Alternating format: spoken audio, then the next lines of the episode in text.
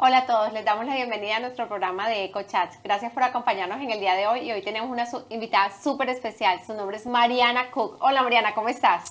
Hola Verónica, me da mucho gusto. Estoy excelente. Es un día maravilloso, un día súper bonito. Estoy súper feliz de estar acá. Gracias por haber aceptado la invitación. Nos honra mucho que estés aquí y estamos súper ansiosos y a la expectativa de ver el testimonio, la historia de tu vida, la historia de tu vida de fe. Y bueno, cuéntanos, ¿quién es Mariana Cook? Bueno, Mariana Cook nace en México, de papás americanos, misioneros en México. ¿verdad? Sí. Y yo nací allá y crecí en el ambiente misionero. Me encanta la música, hago música, me gusta componer, me gusta escribir, soy médico de profesión, soy médico general de profesión. Y bueno, ahorita actualmente vivo acá en Florida, que me casé con un bellísimo, hermosísimo peruano, riquísimo. y estamos viviendo acá, estamos viviendo en Lakeland. ¿Cómo fue tu vida en, México cuando estaba chiquita? Teníamos muchas restricciones por esto de que mis papás se, recién se habían ido para allá y, tenían, y adoptaron a muchos niños. So había, la estructura era bastante estricta. Teníamos que racionalizar todas las cosas de una forma muy eh, exacta. De pequeña, a los como 5 o 6 años, eh, em, empecé a estudiar piano. Eh, nos, nos, puso nuestros papás, nos pidieron estudiar piano a todos. Todos teníamos que hacer música. No había televisión más que para ver películas el fin de semana. Y solo había, ah. solo había, había tres películas que podíamos ver. ¿Cuáles eran las películas? Cantinflas la India María y la vida de Jesús. ¡Wow! No podía, era rarísimo que viéramos otra cosa, o ya no sabíamos las películas de memoria. Entonces la música para mí, la adoración es un refugio, siempre ha sido un refugio, entrar a la presencia de Dios y estar seguro ahí. Mm. Luego más adelante, cuando entré a la universidad, no... Eh, Entras a la universidad a medicina. A medicina entré en Guadalajara, en Jalisco. Entonces entró O sea que no estabas en la casa ya, te fuiste, no, ya no. te fuiste a la casa. Me fui y ya estaba yo en otro estado. Me fui de Michoacán a Jalisco. Estoy allá y eh, estoy estudiando medicina y todo, pero nunca dejé la música. Como quien dice, en la universidad siempre estaba yo metida en los concursos de canto, que composición y siempre me ganaba los premios de canto inédito, composición, composición con piano, mejor voz femenil, mejor aquello, mejor Qué lindo. Y yo estaba siempre en lo que era la música, como que mi papá no me no quería que yo que yo me enfocara como profesional en la música, porque él creía y con la sabiduría de Dios creyó que no era tiempo para que yo me enfocara en eso, en la etapa que yo estaba viviendo. Y, tenía razón, ahora lo entiendo, porque si yo hubiera hecho música profesionalmente a esa edad, lo hubiera estropeado, mm. lo hubiera arruinado completamente eh, esto que ahora Dios me está dando y me está entregando en mis manos. Después de que terminé ese proceso de la residencia y el servicio y todo eso, de estar en comunidades por parte del, Seguro Social y del, gobierno, ya yo puedo decidir qué quiero hacer con mi carrera. Después de, que, de a partir de ahí pasaron dos meses eh, que yo estaba en el rancho cuando mi papá falleció. Y yo estoy cocinando y recuerdo que entró una llamada que decía, que nos dijeron, tu papá se desmayó. Pero ese tu papá se desmayó. Mm, no, no encajaba porque mi papá no, nunca se desmaya. él nunca en la vida se había desmayado. Y yo dije, no, algo no está bien. So, ahí fue un cambio muy grande esa fue una etapa de un cambio bastante grande en nuestras vidas, en el que yo paré de hacer música y me enfoqué junto con mis hermanos eh, exclusivamente en el ministerio de, mis padres, mi papá y mi mamá. Mi mamá estaba metidísima, ella estaba, mi mamá no lloró una lágrima porque ella no quería vernos, no quería que la viéramos débil. Cuéntame un poquito más acerca de, de el ministerio de misiones de tu papá para las personas que están escuchando en ese momento y no conocen que, cómo es el ministerio de, Johnny Cook y de tu mamá. Se, se dividía en tres, pero era la parte médica, que era la clínica, la parte ministerial, que bueno, va junto, pero la parte de las iglesias, que era donde ellos, ellos, mis padres plantaron alrededor de 15 iglesias en todo lo que era Michoacán y Guerrero, que son dos estados de la República Mexicana. Sí. Y lo que era la parte del rancho de los niños sí. de nosotros. Entonces, la familia vivía toda en el rancho. Sí. Con los hijos, ocho hijos, ¿cierto? Con ocho hijos, ocho hijos naturales, eh, biológicos, perdón. Y eh, ¿Cuántos niños adoptados estuvieron en, tu casa? 65, adoptados legalmente, pero pasaron alrededor de 300 niños. o sea que fueron padres sustitutos de cerca de 300 niños. Sí. Y, y, fundaron cerca de 15 iglesias en México. En México, en diferentes localidades, lugares remotas donde no había agua, no había luz, no había nada absolutamente. En el monte, en, el, monte. En el monte totalmente. Y la ciudad, en algunos lugares, la ciudad más cercana estaba a cinco horas, está a cinco horas. O sea, lugares realmente marginados. Sí. sí.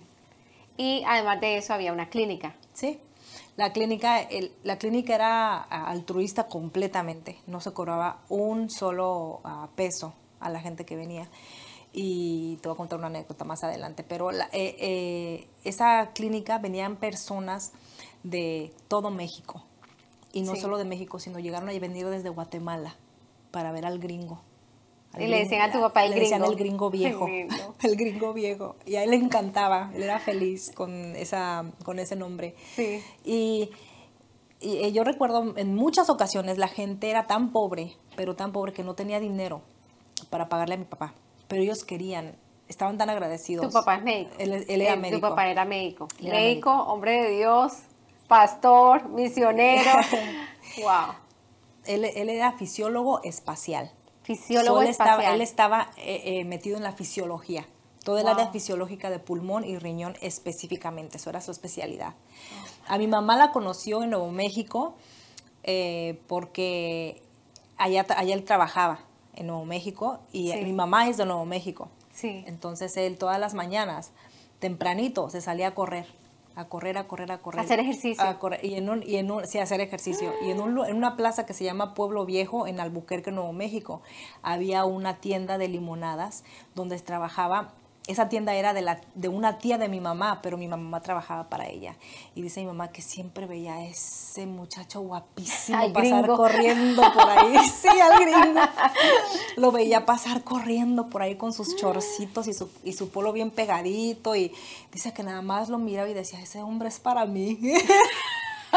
pero luego mi papá pasaba y dice, y luego mi papá menciona por otro lado no sé, esta era la historia de mi mamá, pero por el otro lado, la, versión de tu mamá. exacto, la versión de mi mamá. Y la versión de mi papá es que siempre que él paraba a tomar limonada, se tomaba la limonada más rica del mundo. O sea que ya, había, ya había la conexión. Mamá la hacía con todo el amor, diciendo, este gringo es para mí. Sí, eso es para mí, eso va a ser. Ellos se cruzan y en cuanto se cruzan, pum, se casan. Dijeron, ya, vamos a hacer esto, lo vamos a hacer. So, desde ahí se fueron a Michoacán. A, y cuando llegaron a Michoacán, llegaron a un lugar que se llama Tarímbaro, sí. que había una hacienda que se llamaba Hacienda de Guadalupe, y les llamó la atención porque había un padrecito, lindo ese señor, que cuidaba niños que no tenían papás y que estaban, que trabajaban en las calles y todos los días arriesgaban todo por recibir lo que sea de dinero, ya sea haciendo malabares, vendiendo chicles o lo que sea. Pero ellos llegaban acá a dormir y a comer porque este padrecito les daba comida y les daba, les daba hospedaje. Sí, sí. Y él veía por ellos. Sí. Pues cuando llegan mis papás, este, estuvieron ahí, conocieron y les llamó muchísimo la atención la necesidad que había en los niños. Mm. Y lo que sucede es de que el padre les dijo a mi papá y a mi mamá, mira, yo no puedo seguir con esto porque yo no tengo, eh, eh, no, no tengo income ¿sí? No, no, no, tengo cómo, este lugar se está cayendo en pedazos, vamos a cerrar esto y los niños van a tener que regresarse a donde ellos puedan, a la calle. Entonces mi papá dijo, no, eso no va a pasar.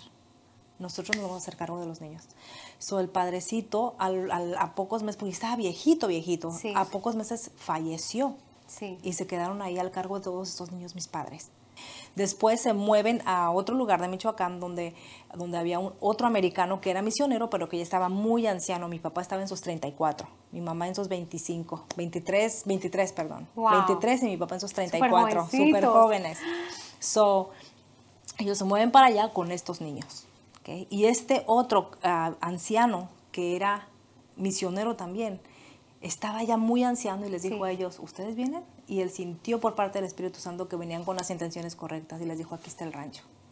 Y les dejó esas tierras. Pero estaba todo sin construir ni nada, no había electricidad.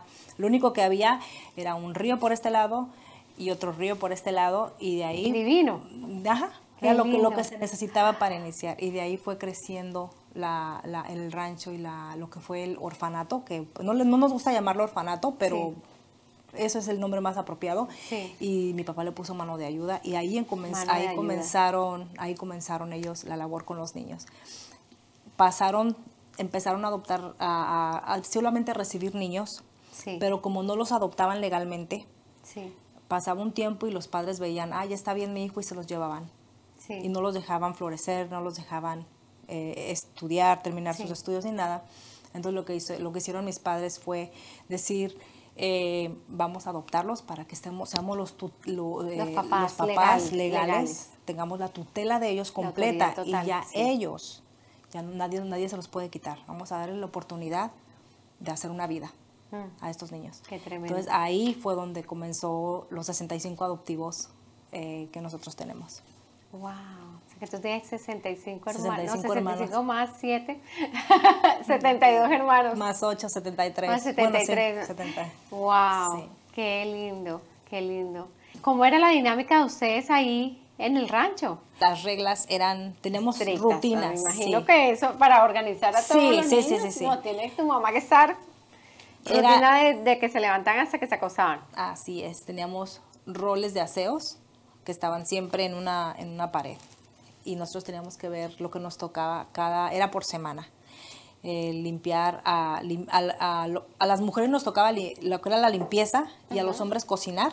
Y la siguiente semana a las mujeres cocinar y a los hombres la limpieza. So, los Wow. roles eran así. Desde pequeña como a los como a los 8 o 9 años yo empecé a lavar mi ropa porque para esto teníamos solamente dos cambios de ropa, dos mudas, como, como le llaman algunas personas. Y una, la que yo me quitaba hoy, la tenía que lavar y colgar para mañana usar esa. Es un legado que tu papá dejó espectacular. Y es por eso que yo puedo sentarme el día de hoy aquí, Verónica, y hablar contigo acerca de mi testimonio y acerca de lo que Dios ha hecho y sigue haciendo en mi vida Sí, y en la vida de mi familia, en la vida de mi mamá tan hermosa. Porque ella es la mujer que más ha influenciado en mi vida. Mm, Cualquiera diría que es mi papá. Y él también. Eh, Mi papá fue una gran parte. Sí, Porque, porque tú sabes, yo era la hija de papi sí, sí. así sí. como todas mis hermanas. Pero mi mamá, mirar a mi mamá parada, fuerte, todos esos años. Mi mamá usaba sus faldas largas y tú veías cinco niños o más en sus faldas jalando, mami, mami, mami, más aparte otro acá. Ella es la persona que más ha influenciado mi vida en fortaleza, en amor, en paciencia. La paciencia que ella tiene es solamente Dios Sí. y la amo tanto, la extraño, tengo un tiempo que no la veo. Hace poquito hablé con ella, pero tengo un tiempo que no la veo y a veces solamente de, de pensar en ella digo, yo soy fuerte como mi madre. Y me parezco tanto a ella también físicamente que eso me da, es un halago tremendo para mí. Qué lindo, qué lindo, Mariana. Mariana, cuéntame, ¿cuál, eh, cu- ¿quieres compartirnos cuál ha sido la mayor tribulación de tu vida? Fue justamente perder a mi padre.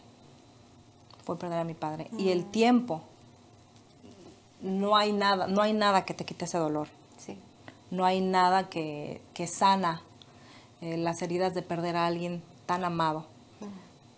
Pero ese mismo tiempo que ha pasado me ha enseñado todos los propósitos, todo lo que yo no veía. sí, Me ha enseñado a perdonar, a perdonarme a mí misma.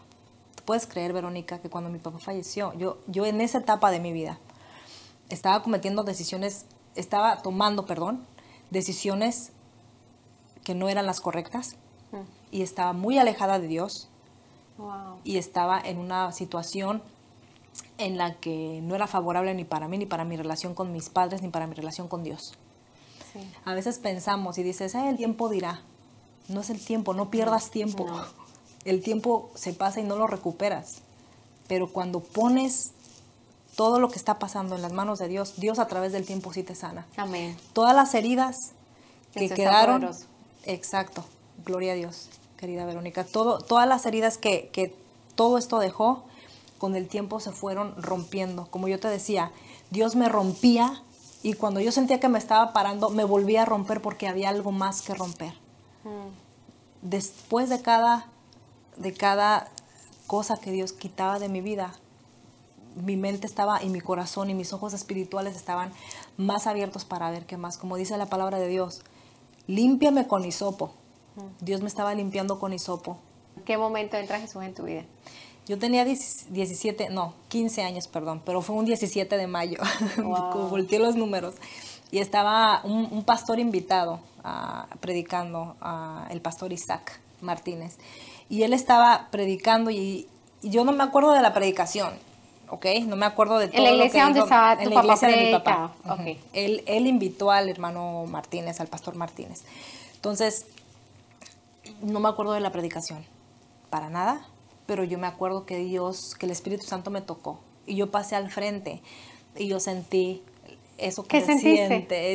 el, el, sentí que algo me estaba llamando, ok, yo estoy ahí atrás y acuerda, yo estoy en una etapa rebelde, ok, yo estoy en una etapa en la que como, como, ok, cuando empezaba el servicio, terminábamos de cantar y nos salíamos a la calle, o sea, éramos rebeldes, y luego regresábamos de, cuando iba a comenzar otra vez, que estaba terminando el servicio, que iba a comenzar la música, nos metíamos. Estábamos en una etapa, pero esa vez me quedé. Me quedé. Y algo me jaló, algo me jalaba, me jalaba. Y cuando yo fui al frente y me puse ahí al frente, el hermano empezó a orar por mí. Yo me, mm, me, como si me hubiera derretido, como que algo cayó sobre mí.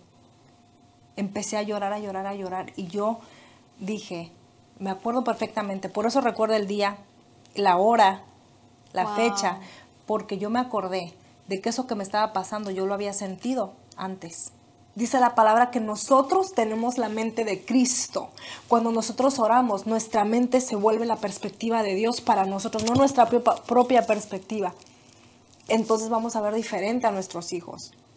Vamos a ver a nuestros hijos con la perspectiva de Dios todas las oraciones que mi papá hacía y mi mamá, mi mamá hace todavía, yo me, me, llegaba yo a decir, ah, otra vez, otra vez orar por mí, otra vez y bla, bla, bla. No, todo eso es lo que yo soy el día de hoy.